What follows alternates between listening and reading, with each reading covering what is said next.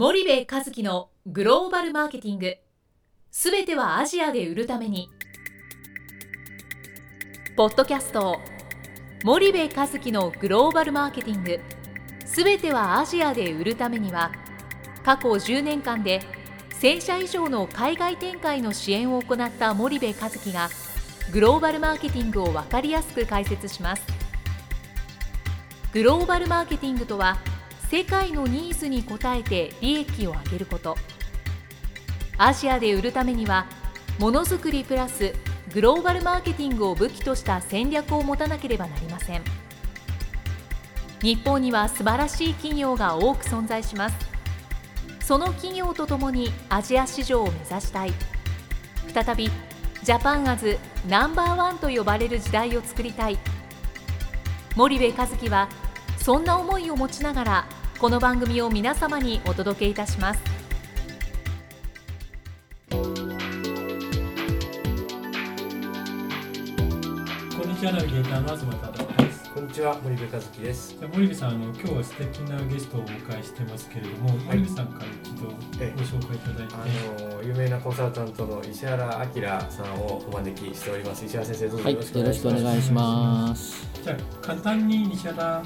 明先生のあのプロフィールを読ませていただくと石原明経営コンサルタント日本経営教育研究所代表勝てるビジネスモデルと売れる仕組みの発想法を学ぶ勉強会講演講習益トップ3%クラブを主催。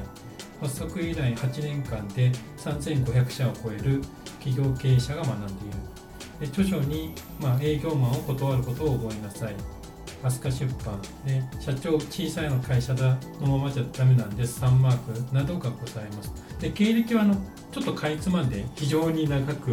書いてあるんであの ホームページを見ていただければ割愛をさせていただくと、まあ、1985年にヤマハ発登記を経て外資系教育会社日本代理店に入社とで1995年に日本経営研教育研究所を設立経営コンサルタントとして独立で1997年にこれまでの教育分野に対する経験をまとめた成功曲線を描こうを出版。で2002年に無料メールマガジン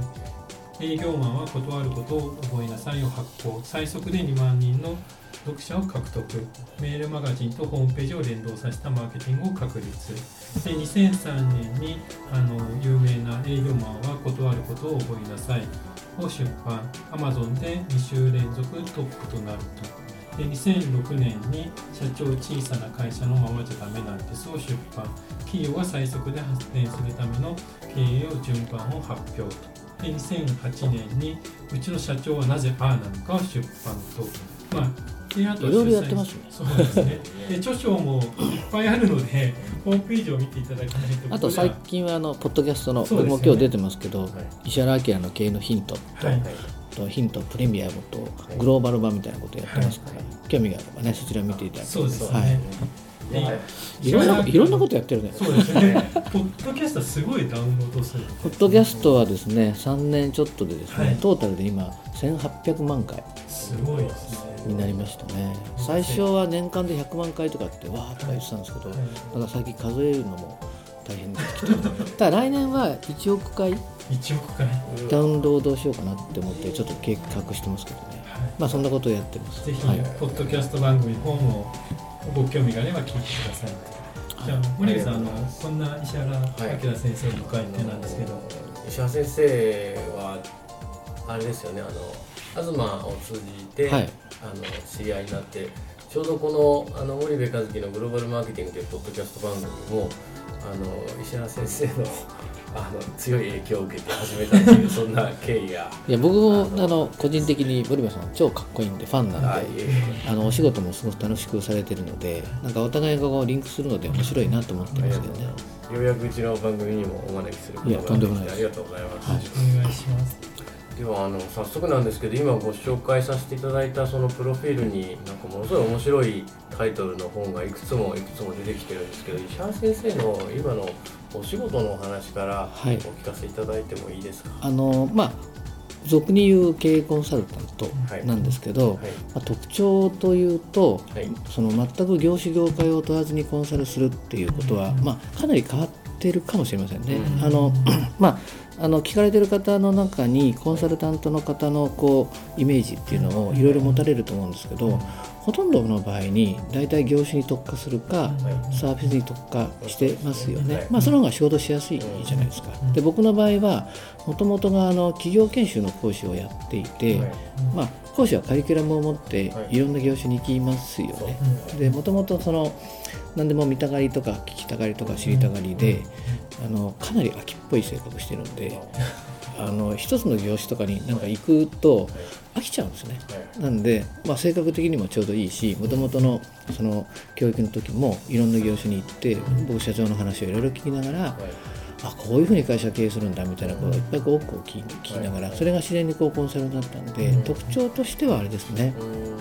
業種業界全く問わずっていうのと僕はその営業しないので基本的にはそのお客さんの方が僕に問い合わせをしてくれるような仕組みを作ってコンサルしてるので、まあ、情報としてはね僕にコンサルしてほしければ、まあ、モチベーションが高くてスキルがすごく高く、まあ、ちょっと突出してるような会社を、まあ、主にやりますよみたいな形で、えー、そういう会社を面接して僕が気に入ればコンサルするっていう形をとっていると。ちょっと変わってますね。はい、完全なる古型そうですそうです。そうですそうです、はいなんか気の合わない人と仕事するのダメでしょ。あまあそうです、ね、なんでなるべく僕の情報を出しといて 僕のやりやすい人とかあと何て言うんですかあの仕事は、まあ、お金もらえばいいわけじゃないから楽しくしたいじゃないですかだからできればやったことないこととか面白いこととか世の中があっと思う驚くようなことをするような方と一緒に仕事したいっていうのはありますよね、はい、いやなかなかそう思っててもあの言葉に出して言えないもんなんでそうですかすいません。私なんか我慢しながら。我慢我慢してますよ。してないですよ。やってたじゃんってこともありますけど。いやあのまあその通りですよね。で物事面白くてずっと十何年これ言ってると、そういうふうにブランドが立つじゃないですか、だから本当にそういうコンサルするんですよね。って、うちはそういう会社ですみたいな感じであの顧問先がの流れができるようになったんですごい楽しいですよ。はい、主にはその、えーと、日本の企業さんのいわゆる売上を上げていくはい。あの顧客のね大体構成でいうと、はい、あの本当に上場会社もやってます、はい、あの一部上場の会社なんかも、はい、名前は言えないんですけど相当メジャーな会社もやってますし、地方の有料企業とかしておりますし、本当にその面白ければ、あのこれから立ち上げみたいなことも手伝ってやっていて、で主には最初はその売り上げ上げるということにかなり貢献するところから入ったんですけど、企業規模がこう大きくなってくるとだんだんこの何ていうんですかあのリクエストされることも多いじゃないですか。私多様になってくるので今はそのこれっていう感じではなくてその会社に行って何が一番重要かっていうこととかのあのお手伝いをしますね。でまあ割とその中で今は2代目3代目、はいその辺の事業継承とか組織マネジメントとかあと少しその帝王学っぽい内容ですね。あのどうどういうふうに継承していくのを、まあ、サポートするかみたいな。なんかやってるうちにだんだん幅広くなってきましたけどイメージはそこに行って一番重要なことをするみたいな、まあ、本当フリーハンドみたいな感じになってます。はい、そうするとその企業規模とか業種さんによってさまざ、まな課題を抱えられてるわけなんですけども、はい、まあ、そのさまざまな課題に対してお客様のニーズに、えー、要所要所それぞれ対応していく。そうですね、うん、であの当時最初はそれやってましたね。だから言われたことやってっていう感じで言ったからやったよっていうことですけど今は言われたことあんまり言わない方が多いですね。要するにあの目の前の問題ってなんでそれが目の前で問題が起きてるかっていうとその問題よりももうちょっと違う問題とか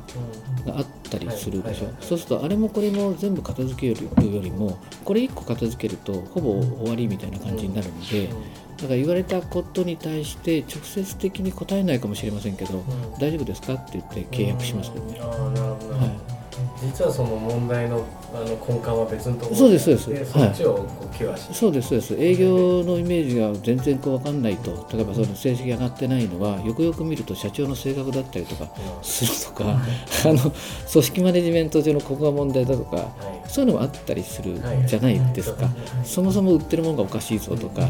なので問題って切り口によっていろいろまあるでしょ、はい。で費用対効果で一番いい方がいいんで、うんあの一番、まあ、ピンポイントでうんそこを直すみたいな感じになってますね。横着なコンサルタント。いやどっちがいいか分かんないですよ。なんでかっていうと、相手がそこそこ大きい会社だと言われたことだけやってるとね延々仕事が来るんですよ。まあそうですね。これがいいかどうかっていうとですね悩みますね。いや実はこの間もすごい大手の会社なんでこう名前名前出すとびっくりするような会社ですけどそこが実はライバル会社がこんなことやってると。うん。でこれが非常にこう難しいと、うん。ね、もしこれがうまくいっちゃったら我が社としてもかなりのことをやんなきゃいけないから迎え撃つビジネスやるべきかっていうわけですね。でパッて見るとその仕事ってすごくうまくいきそうに見えるんですよ。でここで僕は葛藤するわけで、うん、これはなかなか難しい問題だから対応しましょうっていうと仕事がいっぱい来るわけですよ。だけど僕的にはよくよく考えてこれは成り立たないって思ってるわけですよ。そうするとどっちを言おうかみたいなどうかなあのなんか本音言う方なんでいやこれねうまく見えいけそうに見えるけど方法ことことこの問題で引っかかりますよと。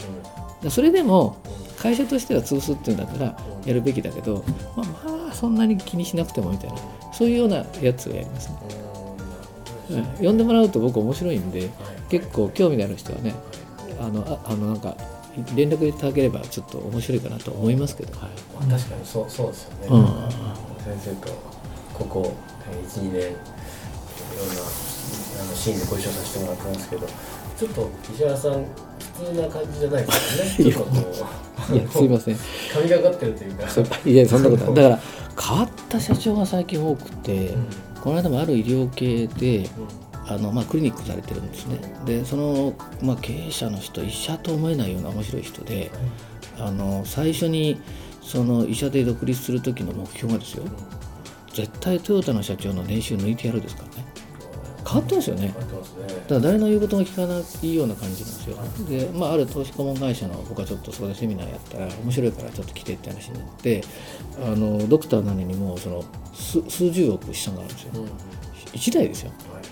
でそのトヨタの社長の年収抜くって本当にこう頑張ってあのまあね一応会社勤めなんでトヨタの方はねなんで抜けちゃうわけじゃないですか。で資本主義社会だから資本主義はお金だからって言ってバリバリ勉強して資産をね十何億作っちゃってるわけですけど面白いんですけどあのお金をすごくたくさんこう手に入れたんだけどちっとも幸せがないっていうんですねだから次僕何したらいいのみたいないうことであそれはこういうことなんですよって言ったらもうすぐコンサルしてくださいみたいなことになるのでこういう感じのコンサルやってる人多分いないと思いますけどね。そうですね、我々のところにはまずこの、はいえだから多種多様なんで面白いですね。であのまあ多分今日そういうのもあって呼んでいただいたと思いますけどあのマーケット全体を捉えてる感はうん。相当あります。あの例えば鉄鋼だったら鉄鋼とか流通だったら流通とか医療だったら医療っていうふうにその分野を専門でやる方ってすごい多いじゃないですか。はい。で僕の場合はもうバラバラでほぼほぼ過去にやったことがない業種がないぐらいだから割と全体を包括的に眺めるんですよね。そうすると最近僕はその仕事的にもあの全ての日本の経営者は、まあ、絶対にあの仕事でなくてもあのアジアの方に行って向こうの熱気とかねこうなんですかねこう勢いとか、はい。そういう感じてこないといけないよって言って、企業の社長さんたちを集めてですねツアーにこう行ったりとかしてますし、はい実は日本のマーケットものすごい勢いで変化してるんですよね。なんかその辺のことも掴んでるんで、うん。今日はなんかそんな話をあと僕海外のことを森部さんにいっぱい聞きたいと思ってるんでそうですね、はい。ぜひあのちょうど石原さんとは続けて4回シリーズで、はい。あのお越しいただく予定なので次回以降じゃあまた海外のはい。よろしくお願いしますとして今日はこの辺で終わりたいと思います、どうもありがとうございました、はい。ありがとうございました。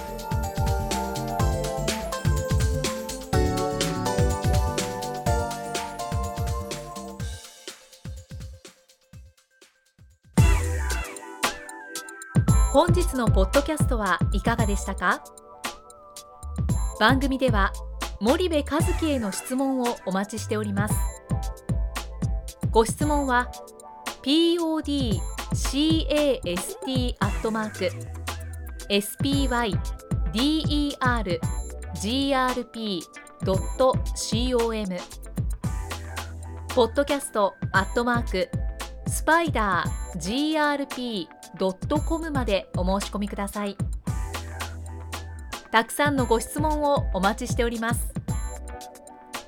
それではまた次回お目にかかりましょう。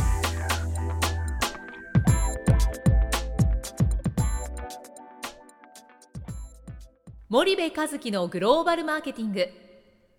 この番組はスパイダーグループの提供によりお送りしました。